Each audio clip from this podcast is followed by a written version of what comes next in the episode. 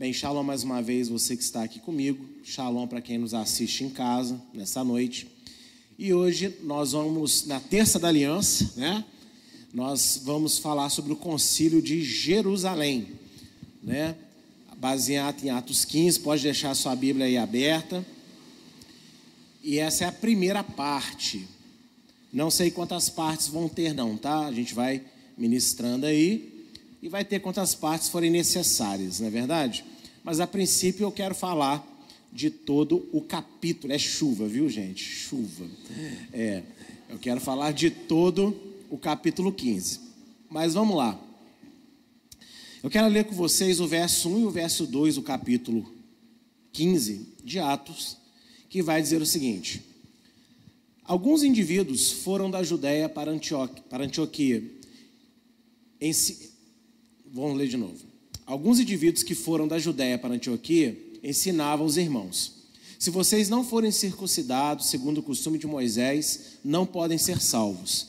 Tendo surgido um conflito e grande discussão de Paulo e Barnabé com eles, foi resolvido que esses dois e mais alguns fossem a Jerusalém, aos apóstolos e presbíteros, para tratar dessa questão.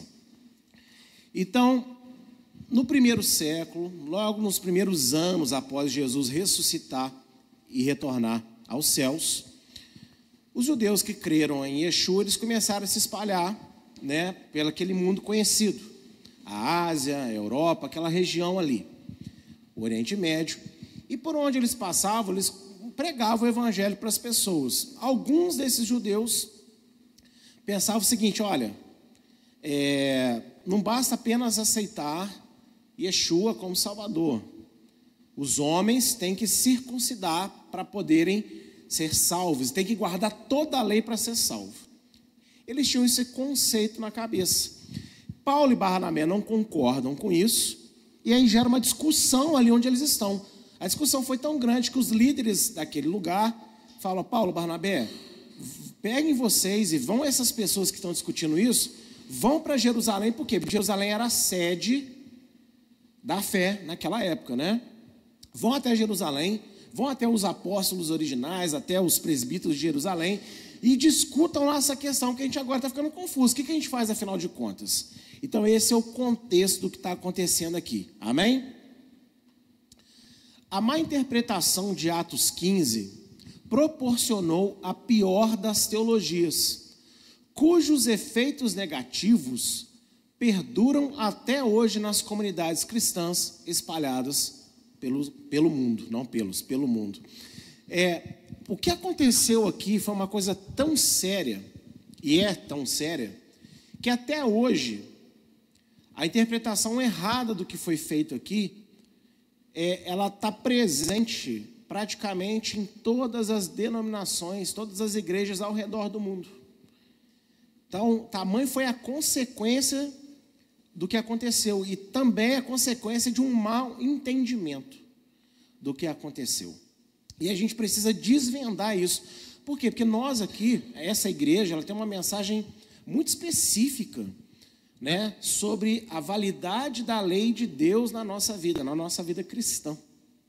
Qual é a importância da lei de Deus na nossa vida? E quando a pessoa ela não entende o que aconteceu em Atos 15, o que foi tratado, imediatamente a conclusão é, é, o seguinte: olha, a lei não tem mais valor, a lei acabou, a lei é boa, mas só que ela não é mais doutrina para a nossa vida. Jesus nos libertou da lei. E existem alguns raciocínios, algumas perguntas que eu sempre gosto de fazer para nos ajudar a pensar. Eu acho que o cristão não pode só ouvir alguém pregar, ele tem que pensar, raciocinar aquilo que ele está ouvindo da pregação. Como que uma pessoa que não sabia que Deus existia, que não sabia que Deus tinha uma lei, pode ser liberto de uma lei que ele não sabia que existia? Como que Jesus pode ter libertado a humanidade de mandamentos que a humanidade nem estava nem aí para esses mandamentos? Faz sentido isso para você? Agora, libertar a humanidade do pecado, a gente podia até não saber o que era pecado, mas a gente estava praticando esse pecado. Amém? Então são coisas que a gente precisa de pensar. Quais são, né? Qual foi o entendimento errado que se teve e que perdura até hoje? A anulação da lei de Deus, da, da lei de Deus e da Tanar. Tanar é a palavra para Primeiro Testamento em hebraico. Em hebraico, Primeiro Testamento, Velho Testamento, se chama Tanar, que é a junção de Torá, Ketuvim e Nevim, que é lei, profetas e escritos. Então, a inicial dessas três palavras em hebraico forma a palavra Tanar, ok? Então, o entendimento que se teve errado de Atos 15 é que a lei de Deus acabou e que o primeiro testamento não é mais autoridade doutrinária na vida dos servos de Yeshua HaMashiach, de Jesus Cristo. Então é muito comum se ouvir o quê? Que o, primeiro, que o Velho Testamento é palavra de Deus, né, é palavra santa de Deus, mas doutrina é só o Novo Testamento. Você vai ouvir na grande maioria dos lugares. E aí usa-se o Velho Testamento para tirar as histórias de fé, né? As mulheres que desejam ter filho não estão conseguindo, vão, na, vão em Ana. Né? As mulheres que, quer, que querem aprender a ser submissas ao marido vão em Esther. Né? Entende o que eu estou querendo dizer? As pessoas que sonham são perseguidas vão em José. Então, usa-se as histórias do Antigo Testamento para tirar princípios de fé e esperança. Mas quando se fala de obediência, quando se fala de doutrina, de regra de vida, aí na mesma hora fala que não, Jesus acabou com as regras de vida que estão no Antigo Testamento. Não é verdade? Inclusive tem até uma, um asterisco, fala o seguinte: olha, só é válido os mandamentos que estão repetidos no Novo Testamento. Se tiver no velho e tiver repetido no novo, é válido. Se não estiver repetido, então não tem validade. Só que aí a gente vai ter vários problemas. Porque, por exemplo, vocês acham que é pecado um sobrinho se deitar e ter relações com o próprio tio? Sim ou não? É. Mas no Novo Testamento não está repetido isso. Como que a gente faz então? Entendem? Então, não é bem assim. Algumas dessas afirmações, que se tornam até temas de escolas teológicas, podem parecer muito envolventes e bonitas, mas quando você coloca alguns questionamentos óbvios, essas teorias elas vão começando a cair por terra. Então, o entendimento errado de Atos 15 gerou esses dois males. A lei de Deus acabou. E o, e o Velho Testamento, né? olha só a palavra, velho, é velho, não vale mais. Né? Velha aliança não tem nada a ver primeiro com o livro da Bíblia. Velha aliança é a lei de Deus escrita na pedra, essa é a velha aliança. Nova aliança não tem nada a ver com livros escritos no Novo Testamento. Nova aliança tem a ver com a lei que antes estava na pedra, agora está escrita no nosso coração, pelo poder do Espírito Santo. Velha aliança é isso, lei escrita na pedra. Nova aliança é a mesma, a mesma lei escrita no coração. Percebem? Então, biblicamente falando, essas afirmações também elas não têm base bíblica para isso, ok? Mas vamos prosseguir. A seguir, algum dos principais efeitos negativos que este terrível engano levou, de forma quase irreversível, as relações entre judeus e gentios prejudicando muito a igreja das nações ao longo dos séculos. Quando eu falo aqui judeu, fica claro para todo mundo que são os filhos físicos de Abraão, Isaac e Jacó. Aquele que tem sangue de israelita nas suas veias, o judeu de nascença. E gentio, a palavra bíblica no hebraico goi, gentio, pode ter dois significados. Pode ter como pessoas de outras nações e algumas passagens têm um sentido também pejorativo de pecador. Só que aqui, quando eu falar gentil, eu não estou falando do pecador, estou falando de pessoas de outras nacionalidades. Amém? Pessoas. Para nós, por exemplo, seria o correspondente da palavra gringo ou estrangeiro. Quando a gente fala um gringo, o que a gente está querendo dizer? Alguém que não é brasileiro, certo? Então, nesse sentido, quando eu falo gentio, que a Bíblia apresenta gentio, na maioria dos casos é isso. É um estrangeiro para uma pessoa, né, nascida em Israel, que tem sangue israelita nas veias, ok? Então, esses dois erros, anulação da lei e o Velho Testamento não ter mais validade, teve muito efeito negativo sobre a igreja, sobre a igreja das nações, né? E isso prejudicou muito a relação entre judeus e gentios ao longo da história, inclusive hoje. É muito difícil, às vezes, você encontrar uma sinagoga que seja judaico-messiânica, ou seja, que aceita Jesus, que acredita que Yeshua é o Messias, mas que gosta de ter relacionamento com a igreja. Aceita as pessoas lá dentro, mas ela tem que se, ela tem que, ela tem que, vamos dizer assim, meio que abandonar toda a, a, o gosto, intimidade e criação de igreja que ela já teve um dia. Não, você aceita Jesus, está ótimo. Mas aqui você vai ter que virar outra pessoa, esquecer esse negócio de igreja, que aqui a gente não aceita isso. Aqui é sinagoga. Muitas, a maioria das sinagogas judaico-messiânicas são assim, não todos, mas a maioria são. Por quê? Por causa de efeitos negativos da anulação da lei e da invalidação do Antigo Testamento. E isso também trouxe muitos efeitos negativos sobre nós como igreja. Quando você traz uma novidade para um determinado meio cristão, dependendo do que for, ela é muito, muito bem aceito, porque aquilo fala ao coração, porque aquilo está na moda. Mas se você trouxer qualquer coisa que remete a judaísmo, remete a cultura judaica dos judeus, aí é, os crentes eles arrepiam, igual o gato escaldado, eles, eles ficam nervosos. Não, eu não sou, né? Eu sou novo Israel de Deus, né? Esse tipo de coisa. Então, há efeitos negativos, por quê? Porque Yeshua ele veio, Paulo fala isso em Efésios capítulo 2, para derrubar o muro de separação. Ou seja, Deus tem um filho, e aqui eu não estou falando do filho unigênito, Jesus. Em Oséias é claro em dizer que Israel, a nação Israel, é, filha, é filho de Deus. A nação de Israel é filho de Deus. E quando Deus envia Yeshua, ele agora chama pessoas de todas as nações para serem filhos com Israel, ou seja, fazerem parte da nação. Então, se você parar e pensar, o plano de Deus é muito oposto do que a gente está vendo hoje. O plano de Deus original é que todas as nações andem juntas com Israel e Israel influencie todas as nações. Então nós temos uma missão muito bonita dada da parte de Deus como igreja de ser uma ponte.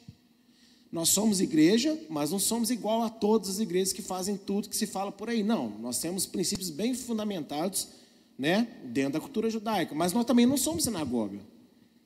Então nós somos um meio de caminho, percebem isso? Nós somos uma comunicação que Deus proporcionou para que cristãos enxerguem judeus com amor e, e judeus enxerguem cristãos praticando coisas bíblicas judaicas. Essa igreja tem uma missão muito linda e você faz parte dessa missão. Por isso que você precisa entender o que é a sua igreja, o que fala a sua igreja. Amém? E olha, eu falei isso aqui no Congresso dos Homens, e eu vou falar essa frase aqui para vocês. Nós só, nós só somos bem-sucedidos dentro do nosso propósito. Então, como congregação, só seremos bem-sucedidos como igreja se vivermos juntos, os membros juntos, com a sua liderança e a liderança com seus membros, o propósito. E se Deus te colocou aqui, e você crê que Deus te colocou aqui, Deus quer que você viva esse propósito. Então, muitas coisas só vai dar certo nas nossas vidas pessoalmente quando nós dedicarmos tempo da nossa vida ao propósito da igreja, o qual Deus nos colocou. Quando você buscar o reino de Deus acima de todas as coisas, as demais Ele vai te acrescentar. Então, às vezes, está faltando um pouquinho para o nosso individualismo abraçar a causa da congregação que Deus nos colocou e descansar que Deus vai cuidar do restante dos nossos problemas. Amém? Isso, se você entender isso que eu estou te falando hoje e vestir essa camisa de fé para você, entre você e o Espírito Santo, eu tenho certeza que coisas começarão a mudar. Amém? Porque só seremos bem-sucedidos dentro dos nossos propósitos.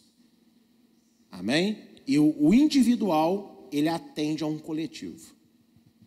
Eu tenho a minha vida, mas a minha vida tem reflexo na minha esposa, na minha filha, nos meus, nos meus, é, né, no, nos meus membros.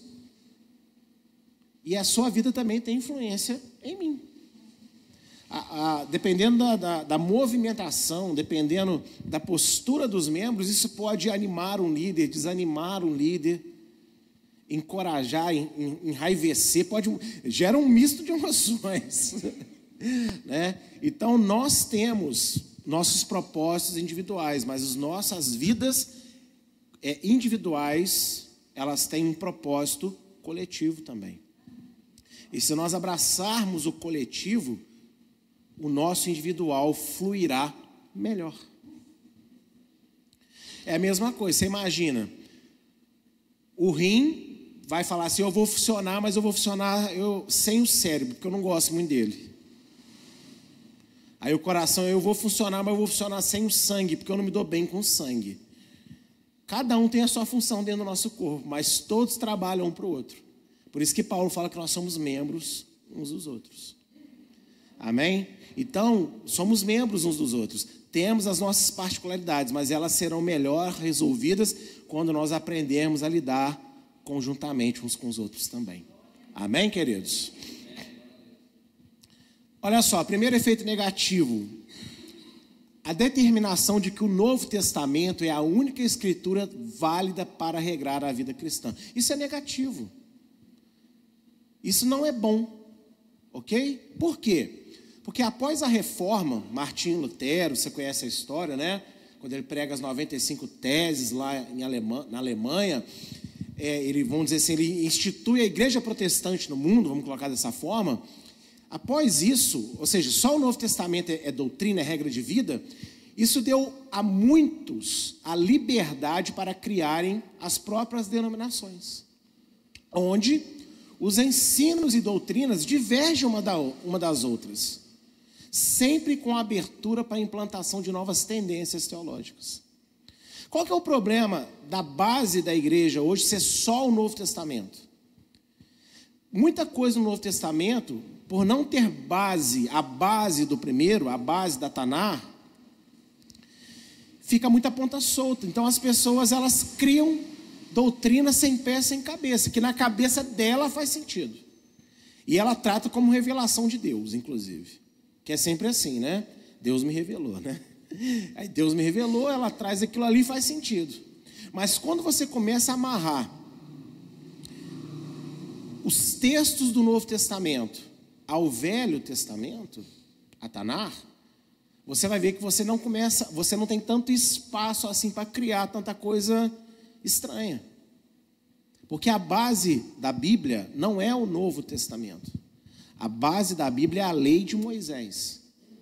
A lei de Moisés dá base para Josué, que dá base para Samuel, que dá base para juízes, que dá base para crônicas, que dá base para os salmos, que dá base para provérbios. A lei é o alvo da cobrança dos profetas. A lei é a base do Novo Testamento. Então, a gente ter só o Novo Testamento, só, só vale o que está no Novo Testamento. Lógico que o Novo Testamento ele é rico, porque ele, ele é a Bíblia, amém? Ele é baseado no Antigo. Mas vamos comparar de tamanho físico, quantidade de palavras. O Antigo tem mais ou tem menos palavras que o Novo? Muito mais. Então você concorda comigo que não está tudo repetido no Novo? Não está tudo totalmente explicado no novo? Então, no novo, às vezes, faz falta coisas que estão no antigo, para que você entenda melhor.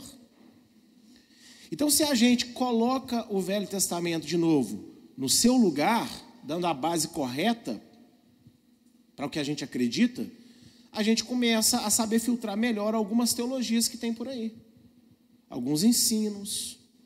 Por exemplo, a Bíblia não é, pavimenta para nós a teologia do não importa o que você faça, Deus te ama. A Bíblia pavimenta para nós a seguinte ideia: apesar do que você faz, Deus te ama. E Deus tem um plano para te resgatar do que você faz. É muito diferente, você concorda comigo? E isso se tornou hoje teologia de muitos lugares. Pessoas que não se preocupam em combater o pecado, inclusive nem se fala de pecado, pecado virou problema. Muita gente hoje fala assim: olha, é, nós precisamos de tratar o problema. Não, tem coisas que não são problema, tem coisas que são pecado. Mentira não é um problema da sua, da, da, da, da, sua, da sua mente. Mentira é pecado. Temos que tratar pecado como sendo pecado e não como sendo problema. O pecado gera problemas, mas você não combate só o problema, você combate o pecado sendo pecado. Porque se você combater o pecado sendo problema, ele vai ser mais tolerado. Porque é um problema. Quem não tem problema, não é assim? Agora, pecado, quando você entende que é pecado, você entende que é algo que desagrada. É uma conduta errada. E você vai o quê? Se esforçar para mudar a conduta. Então a gente tem que aprender realmente sobre essas coisas. Amém?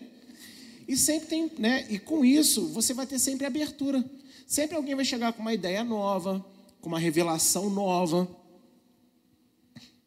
Por quê? Porque o Novo Testamento, sozinho, ele deixa aberturas. Você quer ver uma da, qual que é o gran, qual que é o pecado da nossa geração? O que, vocês acham que é o pecado da nossa geração? Sexualidade, fornicação. Esse é o pecado da nossa geração. E eu nem estou falando de ideologias, eu estou falando realmente da facilidade com que as pessoas pecam sexualmente, de todas as formas possíveis. Esse é o grande pecado da nossa geração. E como Jesus não falou nada sobre sexo, as pessoas falam, ah, Jesus mesmo não falou, os discípulos que falaram, então eles não entenderam direito algumas palavras do Mestre. Então, se você não entende por que, que Jesus não falou sobre sexualidade, você vai colocar Paulo contra Jesus, Paulo contra Tiago, Tiago contra Pedro. Mas se vocês entendem que todos têm por base o Antigo Testamento, você vai conseguir perceber o porquê que alguns não falaram de determinados temas. Fica claro. Amém? E olha só 2 Timóteo capítulo 3, a parte B do versículo 15 até a parte A do versículo 16. Quando eu coloco assim, gente, é só para uma questão de espaço na tela, tá?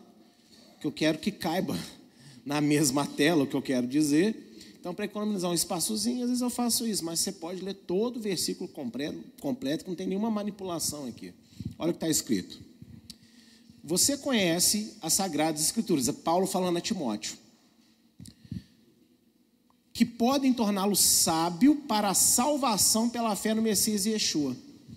Toda a Escritura é inspirada por Deus e útil para o ensino. Ou seja, é útil para regrar a minha vida. Porque o ensino de Deus visa o que, gente? Trazer uma ordem para a minha vida. Se o ensino de Deus é só para me dar sabedoria aqui na mente, não, não é ensino de Deus. Deus não, não tem prazer nenhum de, de me ver assim, né, um filósofo da fé, ele me quer um praticante da fé. Amém?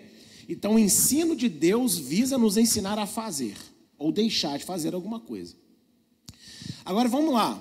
Qual era a sagrada letra? Qual que era a Bíblia de Paulo, gente? O Antigo Testamento. O Novo Testamento estava acontecendo, estava sendo vivido ainda. Qual era a Bíblia de Jesus? O Antigo Testamento. E olha o que Paulo fala, Timóteo. Você conhece a Bíblia, naquela época não era antigo, ele não falava de antigo, falava sagrada letra. Você conhece a Bíblia, Timóteo. A Bíblia pode fazer você sábio para a salvação em Jesus Cristo. Ou seja, o Antigo Testamento revela às pessoas a salvação que está em Jesus. Olha que coisa maravilhosa. Qual que é a visão das pessoas? O Antigo Testamento é uma coisa ruim. Qual que é a visão de Paulo? O Antigo Testamento mostra para nós quem é Jesus Cristo. E nos ajuda a ser salvos. Aí você vai ficar com a escola histórica teológica ou você vai ficar com o apóstolo Paulo? São escolhas que temos que fazer. Ok? E quando ele diz toda a escritura é inspirada, hoje inclui também o Novo Testamento, mas quando Paulo disse essas palavras, ele estava se referindo ao quê? A lei, Provérbios, Salmo, estava se referindo ao Antigo Testamento. Então, as pessoas podem falar que o Antigo Testamento não tem validade, mas a própria Bíblia, o próprio Novo Testamento tem uma opinião contrária. E isso é bom para a gente entender, porque existem muitos males na nossa vida cristã hoje que é falta de base, falta de conhecimento da lei. Que o Novo Testamento não veio banalizar as coisas, ele veio aprimorar as coisas. E o Novo Testamento ele veio principalmente trazer paciência de evolução. O que, que eu quero dizer com isso? Deus ele trouxe às nações que nunca tinham ouvido falar de Deus, que nunca tinham ouvido falar de palavra de Deus, paciência, ou seja, vamos primeiro aprender o beabá da fé. Vamos primeiro começar aqui com coisas pequenas. Porque na medida que você for convivendo com a comunidade, você vai aprender. Quem é que entra num serviço já sabendo tudo? Ninguém, né? O que, que existe na maioria dos serviços? Você passa por, pelo quê? Treinamento. E mesmo depois do treinamento, existem rotinas que o treinamento não te ensina. Só a vivência, a prática, sim ou não? Então é a mesma coisa. Deus não retirou a lei dele. Deus ele pegou leve com as nações. Olha, vou começar com um pouco para vocês, porque vocês já têm uma rotina, vocês têm história. Então, aos poucos, vocês vão conhecendo a história, vocês vão conhecendo os personagens da Bíblia, vocês vão conhecendo a Bíblia. E assim é a nossa conversão. Existem coisas que nós imediatamente paramos de fazer quando aceitamos Yeshua, porque o Espírito Santo coloca em nós o mínimo necessário para que realmente a gente se sinta nova criatura. Mas quantas coisas depois de anos na presença de Deus você está começando a fazer agora? É ou não é? Então é o mesmo carinho que Deus teve com o restante do mundo. Em vez de exigir que o mundo fizesse tudo de uma vezada só, porque você entende, o contexto de Israel é outro. Israel sai escravo do Egito. Israel não tinha identidade. Israel não tinha costume próprio, o costume dele era o costume do seu escravizador. Então Deus retira Israel do Egito, coloca no deserto com a mente fresca, nova. É um, um outro contexto, isolado do mundo, não tinha contato com ninguém.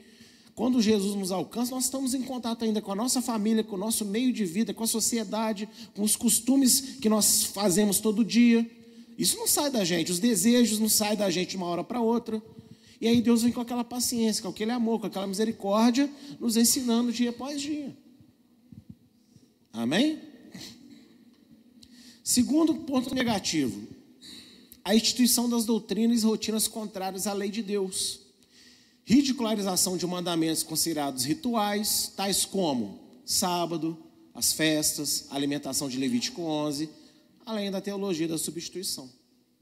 Outro ponto negativo é que foi colocado na nossa rotina de fé muita coisa que é contrária à lei de Deus. É contrária ao mandamento do Senhor. Tem igrejas que fazem muitas coisas com a ótima intenção, mas que são completamente opostas àquilo que Deus quer na palavra. E a gente faz isso nas nossas vidas também. Por que, que a gente faz isso? Porque a gente não tem mais o Antigo Testamento como, como doutrina. E com isso houve uma banalização. Gente, não se enganem.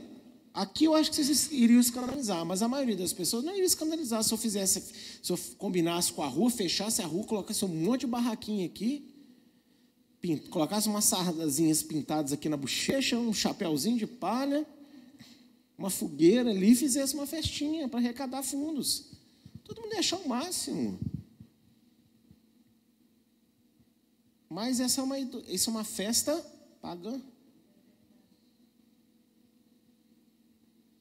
E aí aquilo que Deus instituiu para que a gente celebre, para que a gente se alegre, que são as festas dele, isso é tido como pecado, como coisa, né, as pessoas chegam até a ridicularizar, nossa, olha que ridículo.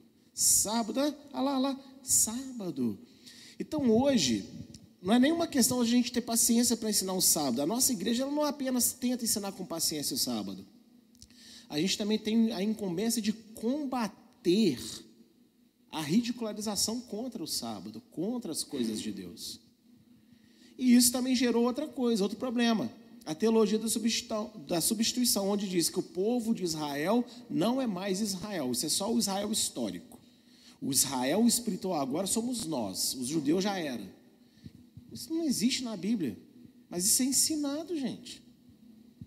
Isso é ensinado nas escolas de teologia. Isso é porque talvez vocês não tenham esses contatos assim, mas isso é, é muito comum ver isso.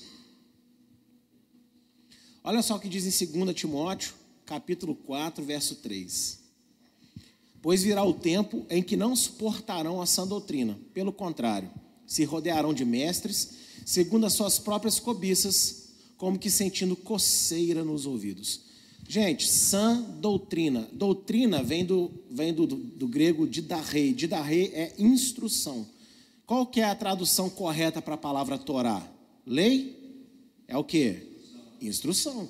Então existirá tempo que as pessoas não irão aceitar a lei. Sã doutrina significa a lei explicada da forma certa.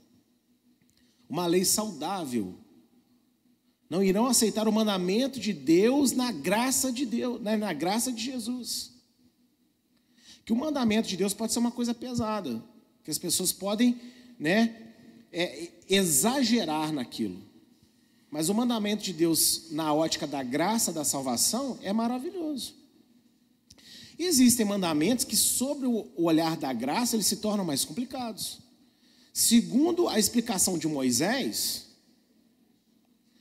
adultério é se deitar com outra pessoa. Segundo a explicação de Yeshua, adultério é você já olhar e desejar. Olha só que interessante, né? Percebem? Então, nós estamos vivendo esse tempo, viu? Não se iludam. As pessoas hoje elas não querem ser instruídas no caminho correto para suas vidas.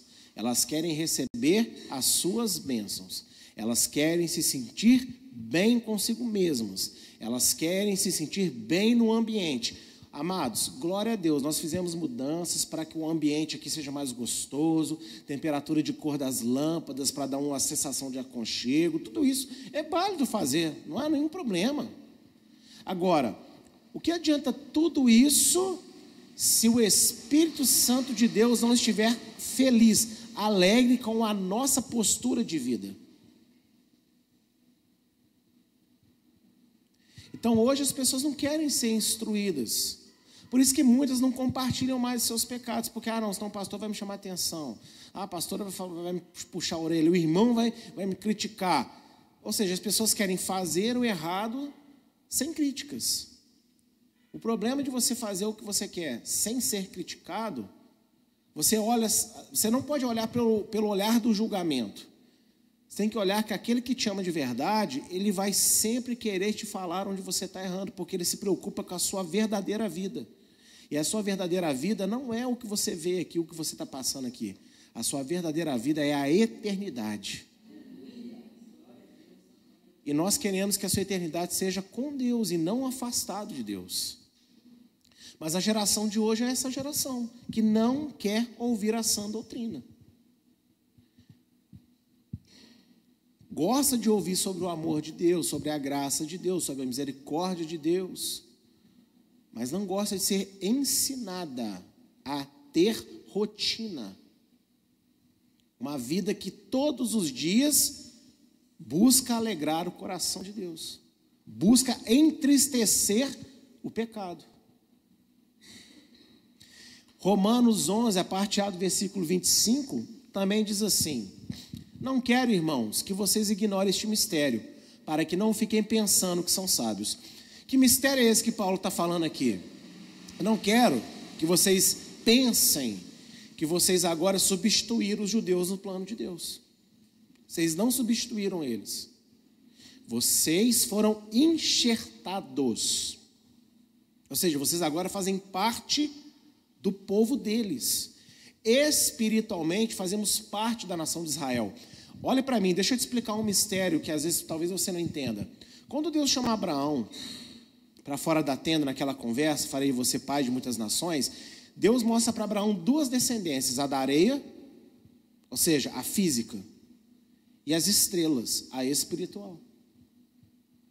E as estrelas eram muito mais numerosas do que as areias. Todo aquele que aceitou Jesus, ele é israelita pela fé agora. Ele é irmão do judeu. Então, tudo que Deus deu na palavra, no Velho Testamento para eles, agora é seu também.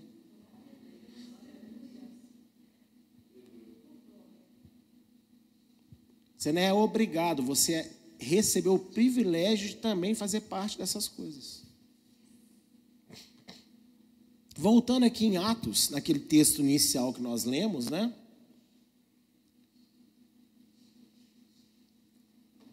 Eu quero destacar para vocês isso aqui, ó. Se vocês não forem circuncidados segundo o costume de Moisés, não podem ser salvos. Costume de Moisés, olha só, vamos desmistificar uma linguagem. Quando os autores do Novo Testamento falam, ah, porque Moisés, ou a lei de Moisés, ou o costume de Moisés, eles não estão falando do homem Moisés. Naquela época, quando se falava Moisés, Moisés era sinônimo de lei de Deus. Então aqui é segundo o costume da lei de Deus. Então quando alguém falava, ah, porque Moisés diz assim, está falando do homem Moisés falou.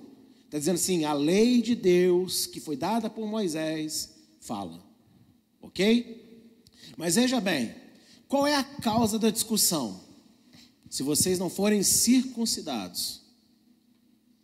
Portanto, alguns judeus, não todos, convertidos a Yeshua, estavam ensinando aos gentios que apenas a fé não iria salvá-los, querendo, com isso, aplicar neles a lei da circuncisão, o costume de Moisés. Então, as pessoas que estavam aceitando Yeshua como Salvador, alguém chegava para ele e falava assim: Não basta você aceitar Yeshua como Salvador. Você tem que os homens têm que passar pela circuncisão, né? Vamos colocar em outra, em outra palavra, a fazer a, a como é que chama? Médico clinicamente isso, fimose. Fazer a fimose do homem, né, para poder ser salvo. E tem que guardar toda a lei. Quando você estiver guardando a lei, aí você vai ser salvo. E aí, lógico, Paulo Barnabé falou: não, peraí, ué. Esse pessoal está começando a aprender agora o que, que é idolatria, que, que, né, que existe um Deus só. Não é isso que é salvação. Nem Israel foi salvo do Egito assim. Israel foi salvo do Egito pela misericórdia de Deus. Depois que saiu de lá, que foi aprender mais sobre Deus e sobre as leis de Deus. Então o problema de Atos não era guardar mandamento, porque foi salvo. Ou seja, você aceitou Jesus e agora começa a aprender um estilo de vida diferente. Não. Você aceitou Jesus? Aceitei, mas isso não é suficiente para você ser salvo. Esse é o grande problema. E não era todo judeu que fazia isso, não, tá? Alguns. Alguns que pensavam dessa forma quadrada. É, uns anos, muitos, muitos anos atrás, eu acho que no início da Eliahu, eu lembro disso, lembrei, vou, vou citar você, tá, Adriano? Eu acho que você nem lembra disso, mas eu lembrei aqui agora. Uma vez a Adriana chegou para mim e falou assim, pastor, posso fazer uns folders sobre os dez mandamentos e distribuir pelo bairro? Lembra disso? Porque as pessoas, para conhecer os dez mandamentos, eu falei, não, não pode não. Mas por que não? Eu falei, porque as pessoas precisam de conhecer Jesus primeiro, não os mandamentos. É exatamente isso. É Jesus, é o sacrifício da cruz que salva. Então, quando você pegar alguém que está vendo você fazer alguma coisa que é diferente, pode até explicar para ela, mas não chega e fala, ah, porque isso é lei de Deus, que eu guardo a lei. Não. Fala assim, por que você faz isso? Fala, porque está na lei de Deus. Mas por que você faz isso? Por que você guarda essa lei? Porque eu fui alcançado, eu era pecador, Jesus Cristo me alcançou. Você, você tem que sempre começar por aí. E às vezes as pessoas estão debatendo sobre lei e mandamento com pessoas que nem aceitaram Yeshua ainda. Você tem que mostrar primeiro o caminho da salvação, para depois chegar no porquê você faz determinadas coisas.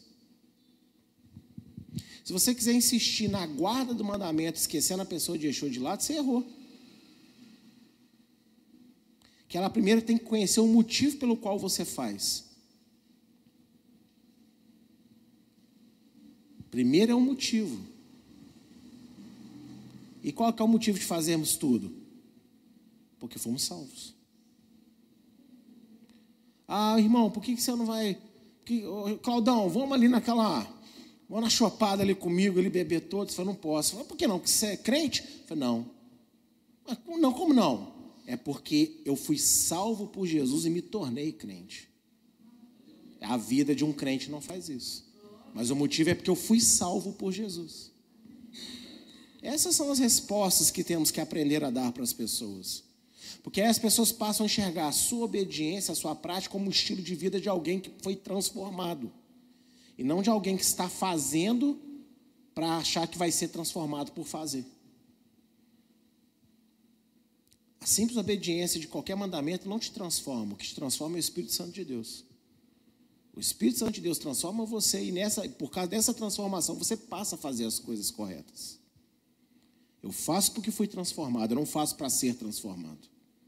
A transformação é um poder exclusivo do Espírito Santo. Estes judeus estavam invalidando o sacrifício de Yeshua ao dar o mérito da salvação ao mero esforço humano de guardar a lei e não a obra da cruz.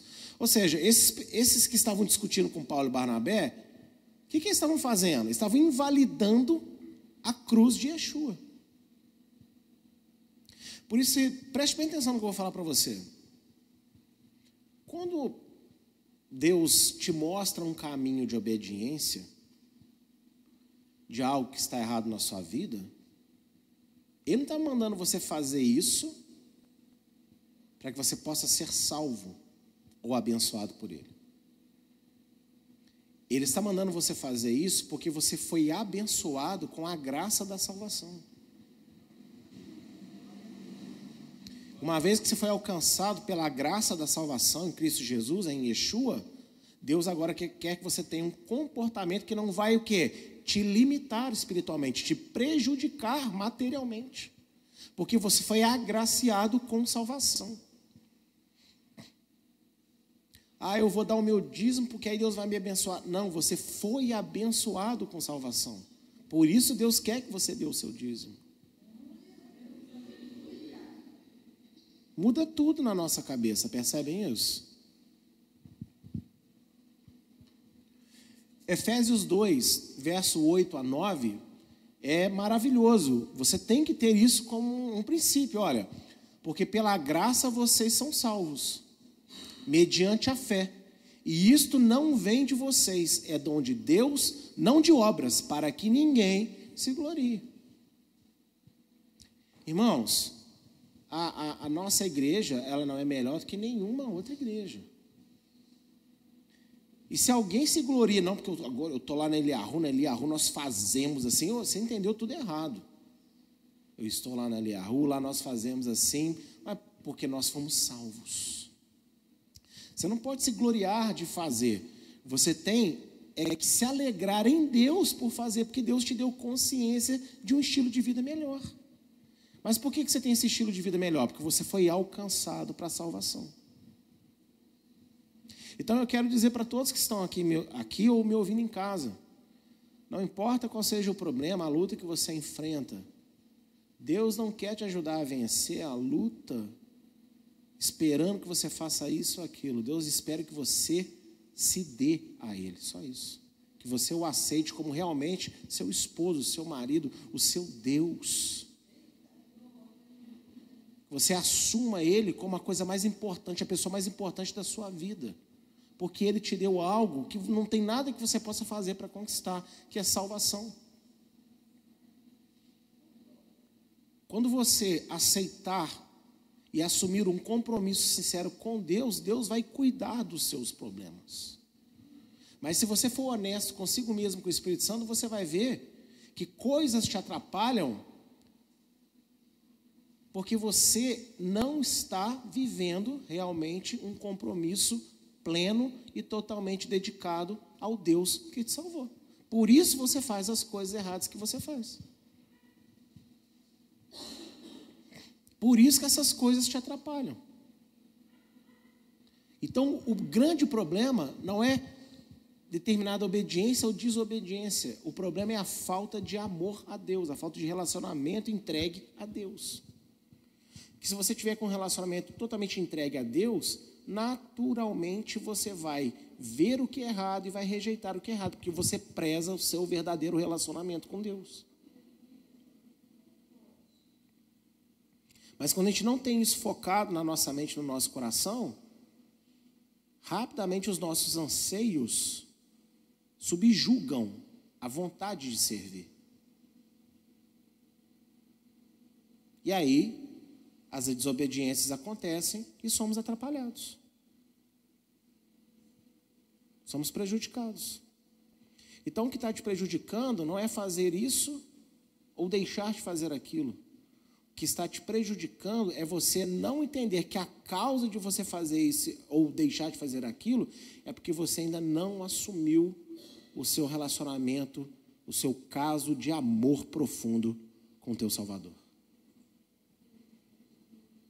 Quando você assumir esse relacionamento, uma paixão nada platônica, mas uma paixão verdadeira com Yeshua, do mesmo jeito que ele tem por você,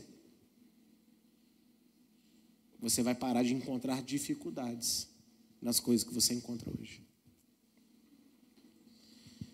Olha só o que diz em Isaías 43, 11. Eu, eu sou Adonai, e fora de mim não há Salvador. Qual que é o debate de Paulo? Ó, esse negócio de guardar a lei, de, de, de, de circuncidar os homens para ser salvo, não, não, é, não é isso não. Não existe salvação fora do próprio Deus. Só Deus salva. Então, ah, eu, eu, eu vou fazer, porque Deus vai me abençoar. Não, eu sou abençoado, eu sou nova criatura em Cristo Jesus e vou fazer.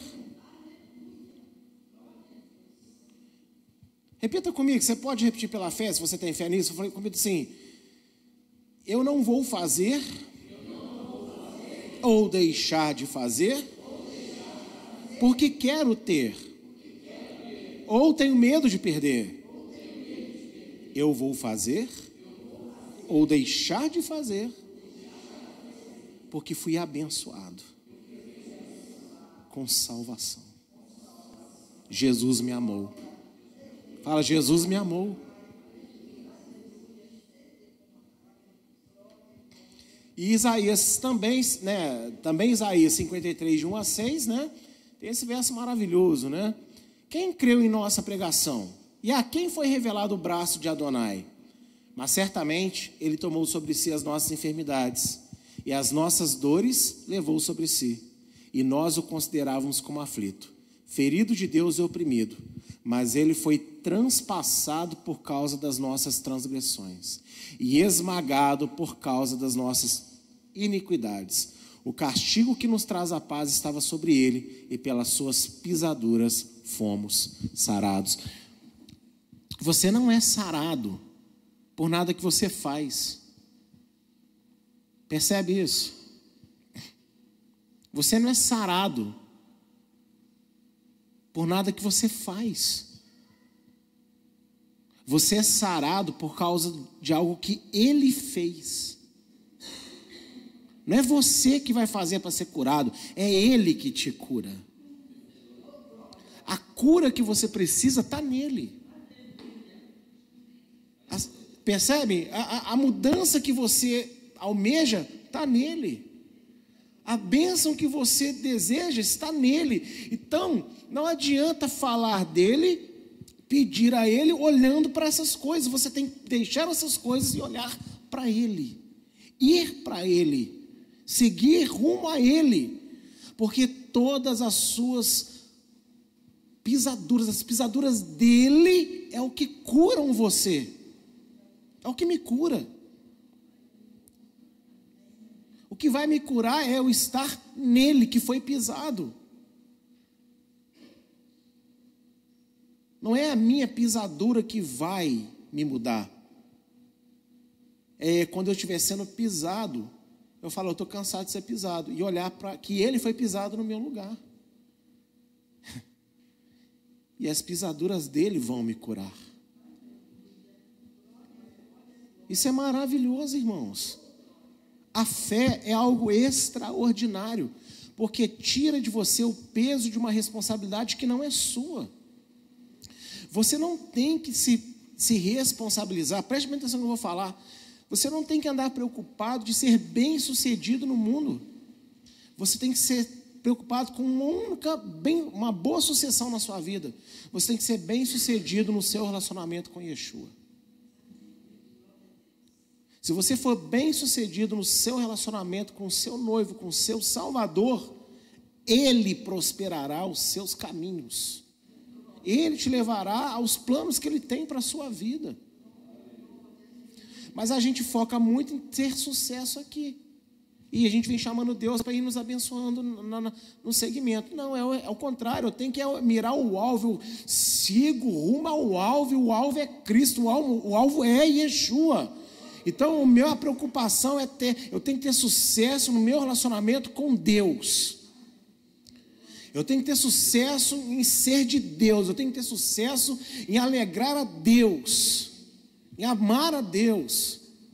E aí ele me fará bem-sucedido aqui. Os planos dele a meu respeito se cumprirão. Talvez os meus não se cumpram, mas os dele vão se cumprir na minha vida.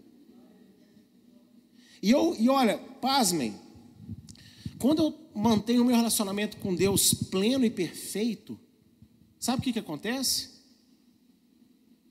Eu passo a amar os planos de Deus para a minha vida.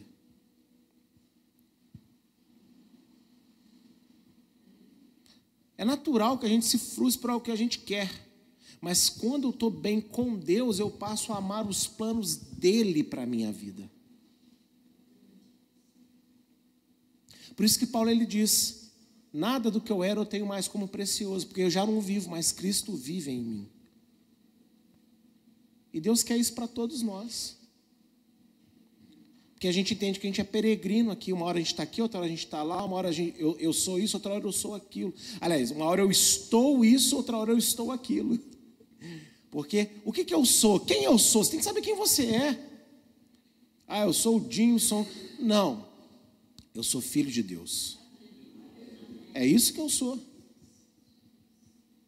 Ser filho de Deus está acima do Jimson. Porque o Jimson pode ser muitas coisas, mas eu fui chamado para ser feito filho de Deus. E você também.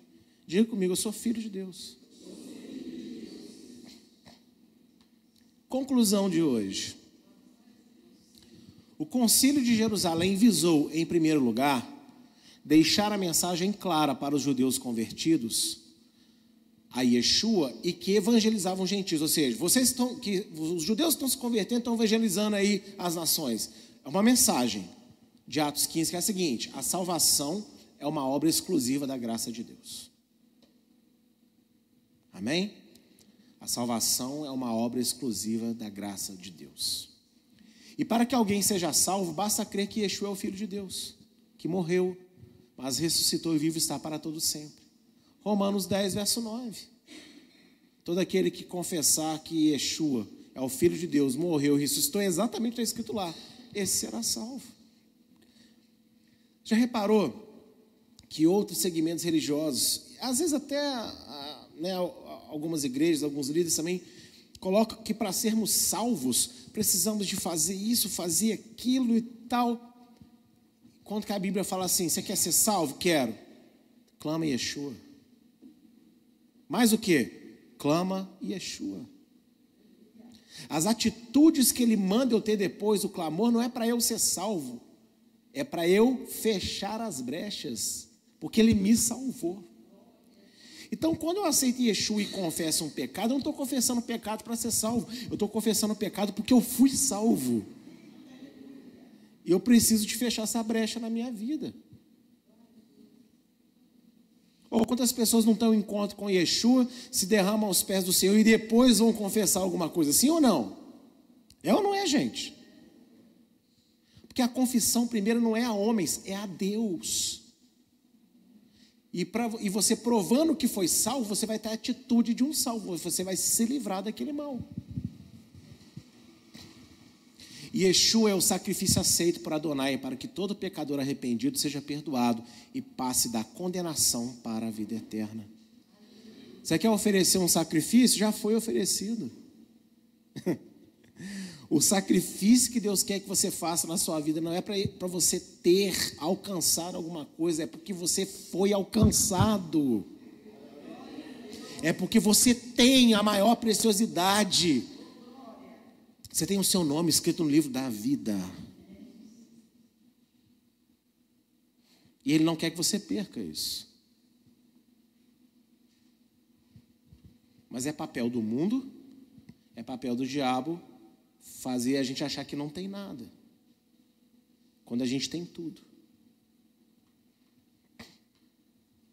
O compromisso da Igreja Evangélica Eliahu é com o Concílio de Jerusalém realizado pelos apóstolos do Senhor e testificado pelo Espírito Santo, de levar aos pecadores o evangelho da salvação do nosso Senhor Yeshua HaMashiach, Jesus Cristo. Qual que é a nossa, qual que é o nosso compromisso como igreja? Falar para as pessoas que a gente guarda a lei? Não. Falar para as pessoas da salvação. Nosso compromisso é falar de salvação. Pastor, mas ah, e aí? A gente fala de salvação. A nossa obediência à lei não é a busca pela salvação que Deus concede apenas pela fé em Yeshua. Não. Fala comigo, não. Gente não obedece para ser salvo. A nossa guarda da lei é fruto do nosso arrependimento. É a nossa expressão de gratidão à salvação que, que, que João Batista lhe diz? Se vocês estão arrependidos, vocês têm que ter o que para comprovar? Fruto, ó, não é fruto de salvação, é fruto de arrependimento. Por que, que a gente guarda a lei nessa casa? A gente não anuncia a lei, a gente anuncia salvação. Aqueles que são salvos, que passam a conviver conosco, aprendem da lei para quê? Porque a lei, guardar a lei para nós, é como a gente demonstra para Deus gratidão ao que a gente recebeu. Por que, que a gente guarda sábado? Porque a gente é grato a Deus porque a gente foi salvo. Por que, que eu ensino sobre leis alimentares nessa casa? Ah, porque eu vou ser mais bonitão se eu não comer. Não, não, amigo. É porque eu fui salvo. Quantas comidas consagradas será que eu já não comi na minha vida e Deus me deu livramento? E agora que eu sou dele, que ele fala que não coma isso e isso, isso que é meia dúzia de coisas, se você contá-las, vai ver que é meia dúzia de coisas que, que é isso? Perto de todo o livramento que ele já me deu na minha vida. Quantos manjaros o diabo não oferece todos os dias para nós? Não estou falando de comida física, estou falando de comida espiritual. Deixar de comer isso, deixar de comer aquilo, reservar um dia para Deus porque Ele gosta, Ele criou o dia para isso.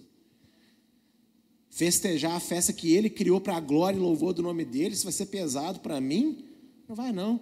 Isso tudo é consequência do que eu ganhei. Eu ganhei salvação, então é para mim é prazeroso aprender e fazer o que ele gosta. Ou não é assim um verdadeiro relacionamento? Seja com quem for. Você, você tem gratidão ao que a pessoa fez. Você quer presentear a pessoa. Você quer fazer um almoço. Você quer, não, é? Você quer ter um momento é ou não é, gente? Para presentear. Como que nós presenteamos a Deus? Existem pessoas que vão falar: é impossível agradar a Deus, é impossível dar alguma coisa para Deus. Não, não é impossível, não. Você pode alegrar o coração de Deus, você pode presentear a Deus com a sua espontaneidade de aprender o que Ele gosta de fazer, porque você quer fazer, porque você quer amá-lo com as suas ações. Então, o que, que é a igreja evangélica Eliahu? É uma igreja que acredita que nós não precisamos pesar a vida de ninguém os mandamentos de Deus. Nós precisamos de trazer para as pessoas a leveza da salvação. E essa mesma leveza vai levá-las a se interessarem, a conhecer os mandamentos e dia após dia, mês e ano após ano, irem praticando cada vez mais alguma coisa. Porque são gratas a Deus pela salvação. Amém?